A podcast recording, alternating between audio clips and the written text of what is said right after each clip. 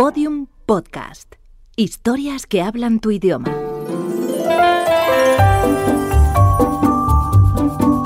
Historias de medianoche. Chicho Ibáñez Serrador.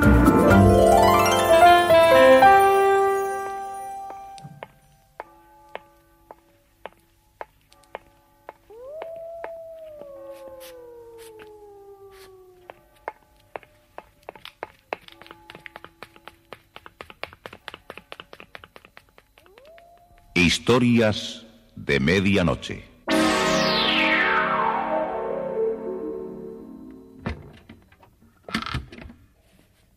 Buenas noches. La cadena Ser les invita desde este momento a entrar en la biblioteca del suspense. Adelante, por favor. Nos está esperando Narciso Ibáñez Serrador.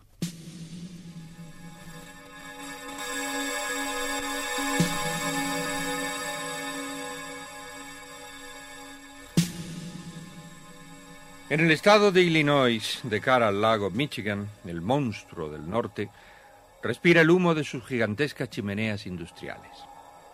La ciudad de Chicago era escenario en el otoño del 86 de una serie de desconcertantes asesinatos. En la pantalla de televisión podemos ver a Eddie Crane, comentarista del Canal 52. En relación con el caso del estrangulador de Chicago, son pocas las novedades que se han producido. El único presunto autor de los crímenes, Bronson, niega su participación en los hechos que se le imputan. En los medios judiciales se cree que el juez Belknap concederá la libertad bajo fianza de Bronson si el fiscal no aporta más pruebas de cargo. Recordemos que la primera víctima fue la conocida artista Evans, estrangulada en su camerino del Palladium. La segunda, Sybil Garrett, de 22 años. Una semana después aparecía Dina Goldman, de 25. La actriz Nancy Garland fue la cuarta víctima estrangulada en el Parque Lincoln y la última, Irma Baring, muerta hace ocho días en el portal de la Academia Las Zapatillas Rojas. Y yo me pregunto, ¿es posible que el único sospechoso de este tenebroso asunto pueda quedar en libertad por carecer de pruebas suficientes? La ineficacia de la acción policial se hace evidente. La policía solamente ha determinado que los crímenes han sido cometidos por una persona desequilibrada, algún drogadicto que sufre una depresión sentimental.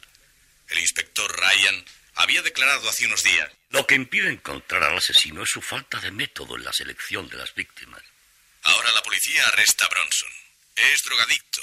Se comprueba que sufre una depresión mental y sin embargo el inspector Ryan declara esta mañana. ¿Eh? Tendremos que aportar más pruebas contra Bronson para que pueda ser acusado de los crímenes de las medias de seda. Hasta aquí, la crónica de última hora. Les habló Eddie Crane del Canal 52. El estrangulador. Un relato de Margaret Bennett, con la actuación de Marcial Gómez Sainz, José María Escuer y Francisco Portes.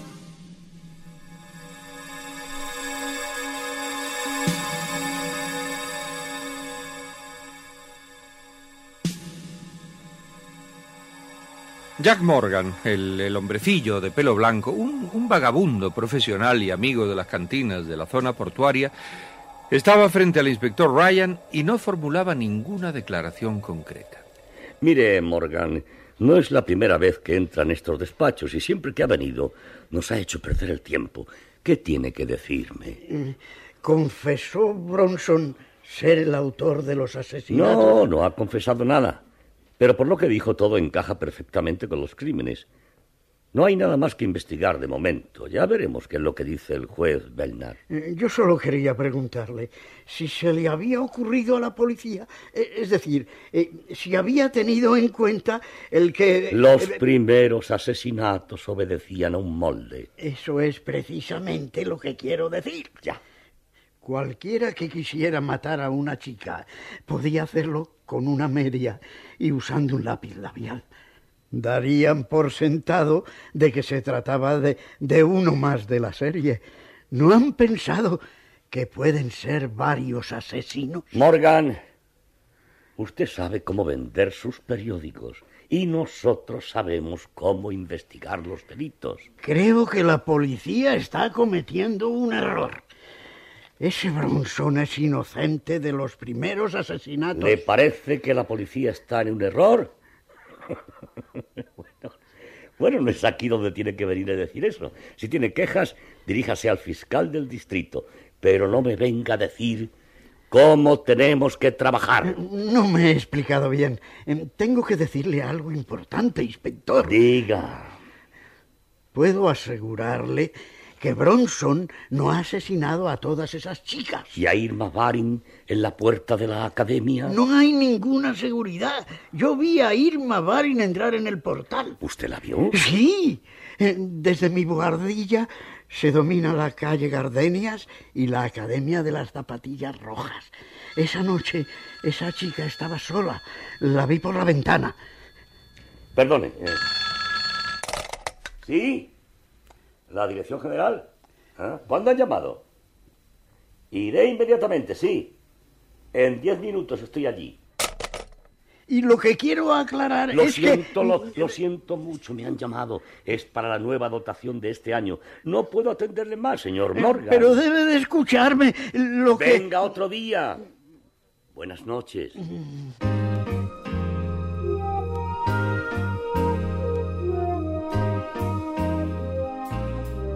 Morgan se encontró otra vez en la calle solo, acompañado de su viejo sombrero y rodeado de la noche oscura.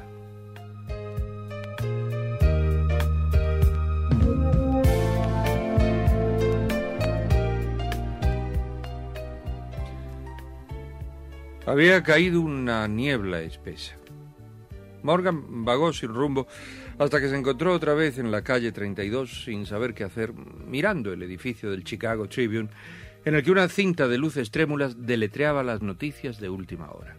Tal vez en el diario encontraría un periodista que me oyera, que tuviera la paciencia de escucharme dos minutos, que diera con las palabras adecuadas y las desparramara sobre la primera página. ¡Qué noticia, Dios mío! El viento barrió la cuneta y un, y un, papel sucio de envolver chocolate se aplastó contra su zapato. Después entró en el edificio del periódico. Necesito hablar con un periodista. Tengo algo importante que decirle. Esta es la sección anuncios. Pero a esta hora todavía no han llegado los reporteros. ¿A qué hora llegan? A las nueve o nueve y media. Están buscando las noticias ahora. Yo necesito ver a uno de ellos. Les tengo una noticia muy importante. Si quiere encontrarse con alguno de ellos, a donde tiene que ir es al bar de Joe Daniels. ¿Dónde está ese bar? En la calle 25, en la segunda avenida, pasado un kiosco de diarios a mano derecha.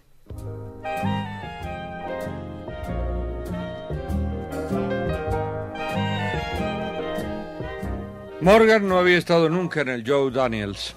De los bares lo único que conocía era el olor a cerveza que se filtraba por las puertas. Entró y vio que había eh, compartimientos a lo largo de las paredes. Nadie levantó la mirada ante la presencia de Morgan. ¿Qué le sirvo, abuelo? No vengo a beber. Eh, me han dicho que vienen muchos periodistas aquí. ¿Le dijeron eso? ¿Hay alguno aquí ahora? ¿Un periodista? Mire, el hombre que está allí solo en aquella mesa es Barnett, del Chicago Tribune. Morgan le observó detenidamente. Era un, un hombrecillo obeso y con cara rojiza. Eh, Estaba escribiendo sobre un bloc de papel. Morgan se acercó lentamente y se colocó frente a él. Buenas noches. Hola, horrible noche húmeda, ¿no es cierto? Ya ha habido tres accidentes en una hora. Y de aquí a las 5 de la madrugada sumarán 20 los accidentes de tráfico. Y solo en este sector. Mi nombre es Morgan. Jan Morgan. ¿Puedo sentarme un momento? sí, siéntese si le agrada. Estoy terminando de anotar lo que la segunda seccional me ha informado. Ah, choque en calle 23 con Pittsburgh, autopatente 10224 Michigan Sur, un herido grave. ¿Ha estado leyendo lo de los asesinatos con la media? ¿Asesinatos con la media? Sí, eh, el asunto de las chicas estranguladas, eh, las medias de seda. Eh, sí, sí, pero eso fue la semana pasada. Las noticias mueren en 24 horas. Hay que escarbar cada día y sacar nuevas informaciones para los lectores. Ese asunto todavía puede hacer noticia, señor Barney. no, no lo creo. Ya exprimimos la información. Yo me cuidé de hacer los titulares y créame que les saqué partido. Las cinco muchachas eran jóvenes y bonitas. Pero cuando pillan al asesino, se termina el interés. ¿No lo han atrapado todavía? Bueno, eso dice usted, pero la policía ha dado por terminado el caso. La policía está en un error. Ese Bronson puede haber asesinado a la última, ¿Mm? pero a las otras no. Y de eso quiero hablarle. Bronson no hizo más que copiar el crimen de las cuatro primeras, pero a esas no las mató él. Las primeras fueron asesinadas por... Barnett, me llaman por teléfono del diario. Es urgente. Eh, discúlpeme. Cuando regresó el periodista, Morgan advirtió que que ya no le interesaba la conversación. Ese endiablado de Peters dejó la crónica del contrabando a medio hacer. Voy a tener que terminarla yo. Pero lo que le estaba diciendo es muy importante. Amigo, teorías hay muchas, pero ese caso ya no interesa, no interesa. Eh, tráigame algo más fresco para otra ocasión. Es ¿eh? que no lo sabe todo. Yo no puedo entretenerme. Eh, eh, lo siento, ¿eh? Lo siento. Adiós. adiós.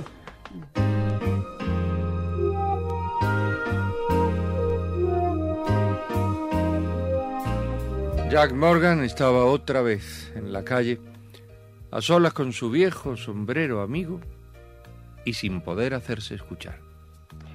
Es inútil. No existo. Soy invisible. No tengo voz.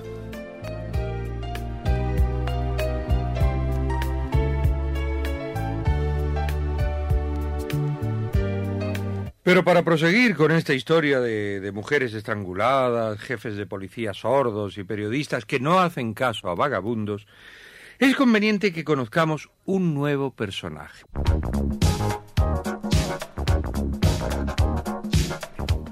Se llama Robert Brennan. Y aquí lo tenemos, entrando en una cabina telefónica de la Plaza Michigan. Como han podido ver, es, es un individuo alto, delgado, bien vestido, de unos eh, 32 o 35 años. Podría parecer un empleado de la banca o, de la bolsa, aunque, aunque observando su rostro a través del cristal de la cabina telefónica, noto, no, no lo notan ustedes también, que tiene en su cara un, un gesto de crispación y de inquietud. Eh, Sostiene el auricular con su mano derecha y está hablando y gesticulando con su comunicante, que es precisamente su esposa, de la que está separado hace algunas semanas y a punto de iniciar los trámites de divorcio. Pero Sally Dashiell y Robert Brennan siguen siendo buenos amigos, aunque no sé, me, me, me hace el efecto de que en esta ocasión eh, las cosas entre ellos han empeorado. Pero escuchemos la conversación. Y se repiten las dificultades de siempre. Y tú no te das cuenta que precisamente estos son los principales motivos por los que decidimos terminar. Estoy harta de tus deudas y de tus relaciones con gente de la mafia, Robert. Vamos, vamos, no dramatices tanto. Te aseguro que será la última vez que te molesto. No creo que sea algo tan No importante. cuentes conmigo para este asunto. Arréglatelas como puedas. Sally, no tengo esa cantidad. No sé de qué cantidad hablas. Eh, Son algo más de siete mil. Te garantizo que si tú pudieras hacer algo... Olvídate de mi dinero. No dispongo ni de mil dólares. Tenías doce mil en el banco hace menos de un mes. Doce mil dólares en El efectivo. director del banco me aconsejó invertirlos en acciones. Compraste más papeles. No tienes suficiente con los que tenías. Acciones, bonos, valores de la bolsa. Cuanto papel te ponen por delante, lo compras. Son buenas inversiones. Los bonos aeronáuticos han subido cuatro puntos. Necesito esos siete mil dólares, Sally. Búscalos en cualquier parte. Yo no los tengo. Podrías vender algunas acciones. Pero estás mal de la cabeza. Yo no me desprendo de mis acciones. Me pones en una situación difícil. ¿Y tengo yo la culpa? Consigue el plazo necesario con ese gángster de Kaufman. Pídele seis meses de plazo. Ya lo intenté. Me han dado solamente tres días. Cuando vean que no tienes el dinero, te esperarán. No tendrán más remedio. Y no hablemos más de este asunto, Robert. Te lo suplico. La culpa es tuya por meterte a hacer negocios con bandas de mafiosos.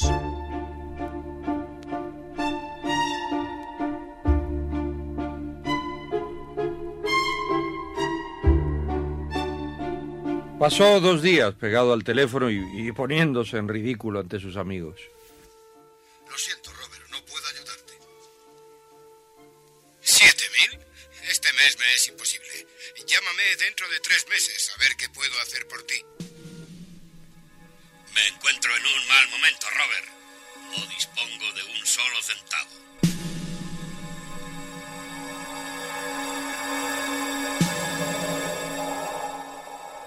Desde el jueves, Robert Brennan no se atrevió a ir a su despacho. El plazo de Kaufman había expirado y ahora temía las consecuencias. A las once se metió en una solitaria cafetería del callejón Madison. El periódico eh, traía grandes titulares.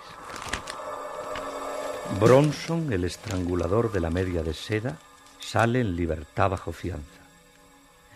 El juez Belknap ha concedido la libertad provisional al detenido Bronson, acusado por la Fiscalía como presunto autor de las muertes de varias mujeres que aparecieron estranguladas en los últimos dos meses.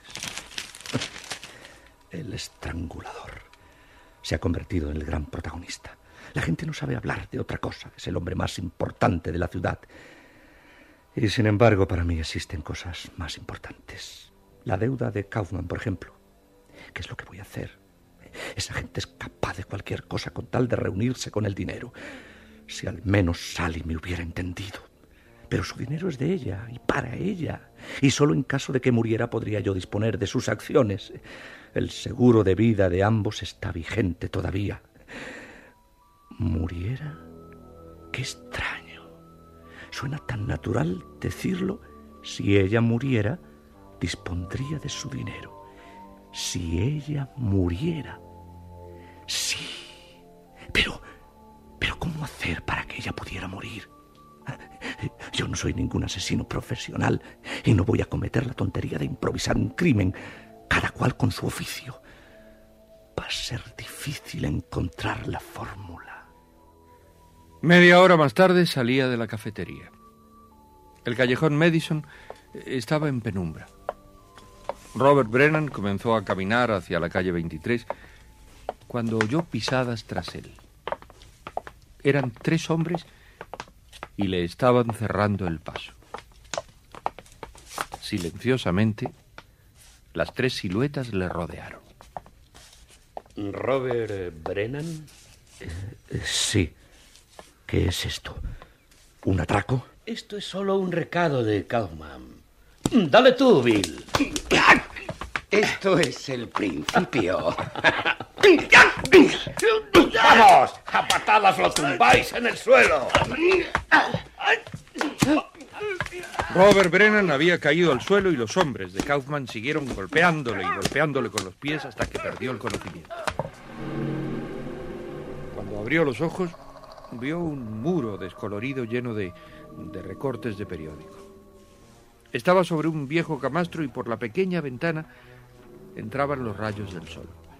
Tenía todo su cuerpo dolorido. ¿Dónde diablos estoy? ¿Quién me ha traído aquí? ¡Ay, mi espalda! Esa gente me dio duro anoche. Vaya paliza. Ese Kauman continuará enviándome gente para que me muela golpes. ¿Qué tal? ¿Eh? ¿Ya aterrizó de su viaje por las estrellas? Eh, ¿Quién es usted? ¿Dónde estoy? Está en mi cuarto. Yo me llamo Morgan. Ya Morgan. Vendo periódicos en la esquina de la 23 con el pasaje. Parece que le dieron una buena paliza a esa gente anoche. ¿eh?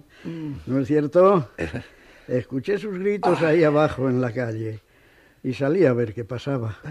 Lo encontré a usted sin sentido. ¿Le robaron el dinero? Eh, no, no lo sé, no lo creo. Se trata de una venganza personal, eh, pequeñas rencillas. Pensé que no era conveniente que pasara la noche a la intemperie y me lo traje hasta aquí con la ayuda de Bruno. Mm. ¿Hice mal? No, no, no, no. Te, te estoy agradecido, Morgan. ¿Va a denunciar lo que le hicieron? Eso es cosa mía.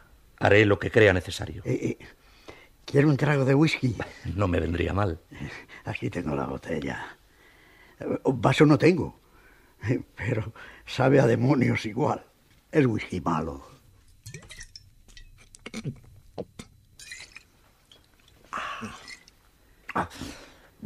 Es, es, fuerte. Quita el frío de las noches, por lo menos. Trataré de levantarme y me marcharé. Ay, me duele la espalda todavía. Si no me robaron la cartera, te haré un regalo, Jack. ¿Dinero? Sí. Eh, ¿Qué tal te vendrían diez dólares? No me interesa el dinero. Podría hacerme otra clase de favor. ¿Qué es lo que quieres? Que me denuncia a la policía. ¿Qué? ¿A la policía? ¿Y por qué? Eh, a usted tal vez le hagan más caso que a mí. Yo soy un asesino. ¿Un asesino? ¿Y a quién has matado? A mucha gente, siempre mujeres. Ya llevo cuatro. Soy el estrangulador de la media de seda. Robert Brennan quedó rígido por la sorpresa. Aquel hombrecillo le sonreía estúpidamente. Parecía un chiquillo diciendo una mentira. ¿Le ha causado sorpresa lo que le he dicho?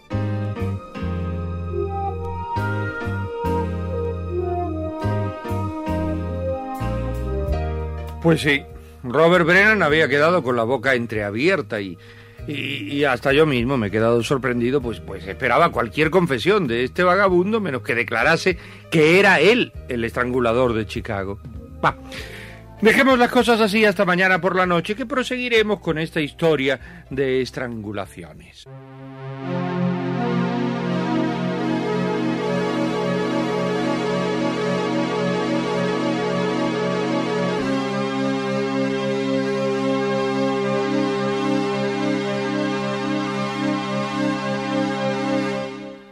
Historias de Medianoche. Diariamente de lunes a viernes por la cadena Ser, una selección de relatos con los componentes del suspense y del humor negro presentados por Narciso e Ibáñez Serrador. Y como los argumentos de desequilibrados mentales que andan por estos mundos de Dios apretando gargantas con medias de seda no tienen nada, pero nada que ver con la realidad, no tengan ustedes ningún temor esta noche y, y descansen tranquilos. Aunque aunque si está usted a solas, escuchando la radio, ponga un poco más de atención a esos crujidos que hace un momento sonaron en, su cocina, ¿no? ¿no? ¿No los advirtió? O, o, fue en la ventana que da al patio? Perdone, ¿usted recuerda haber cerrado con llave la puerta principal?